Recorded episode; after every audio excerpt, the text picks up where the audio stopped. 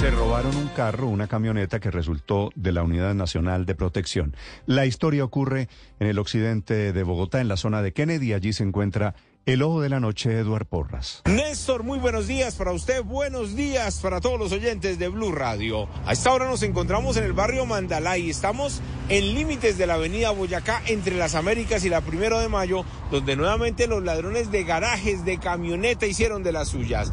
Llegaron hasta una vivienda donde una persona estaba descargando de la camioneta algunos objetos, estaba rumbo a su casa, cuando de pronto los criminales con arma de fuego lo intimidaron, se llevaron la camioneta, pero estos ladrones no sabían que esa camioneta pertenece a la UNP y que además en su interior guardaban dos armas de fuego.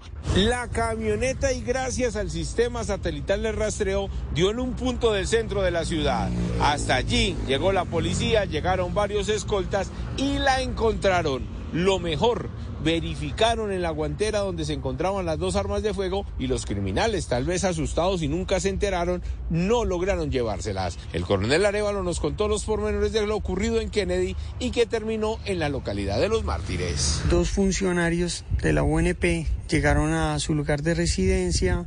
Eh, y si parquearon la camioneta a las afueras, estaban descargando unos elementos, retorna el conductor a la camioneta, al abordar la camioneta es amedrantado por dos personas, las cuales se movilizaban en una moto y las cuales hurtan la camioneta se activa el plan candado y se recupera la camioneta posteriormente en la localidad de Mártires, en la 30 con Américas, en el sentido sur-norte, a la altura de la clínica Meder. La otra noticia de la noche, Néstor y oyentes, tiene que ver con el linchamiento de un sujeto quien, según las mismas autoridades y testigos en el sector de Chicalá, se robó una bicicleta, emprendió la huida, pero la misma comunidad salió, lo golpeó, fueron patadas, puños y con arma blanca también lo agredieron y al final acabaron con la vida de este sujeto de aproximados 20 años. Hablamos con un testigo y esto fue lo que nos contó de lo ocurrido en el barrio Chicalá.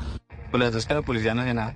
Ya le tocó a la comunidad cogerlo por sus manos. La gente ya está desesperada con tanto robo. Y si la policía nada, se da una vueltica por, por la cuadra y ya lo sueltan. Que me decía que, y se demoraron hasta llegamos por el. Chico que yo puede como las nueve.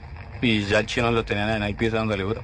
Cuando llegó la Policía Nacional ya estaba sin signos vitales, se encontraba desnudo y al verificar con algunos testigos que estaban en los apartamentos cercanos de un conjunto que queda precisamente donde murió este hombre, nadie quiso contar nada y algunos le manifestaron a las autoridades que estaban cansados con tanta delincuencia en este sector del sur de la capital del país. Edward Porras, Blue Radio. Estás escuchando Blue Radio.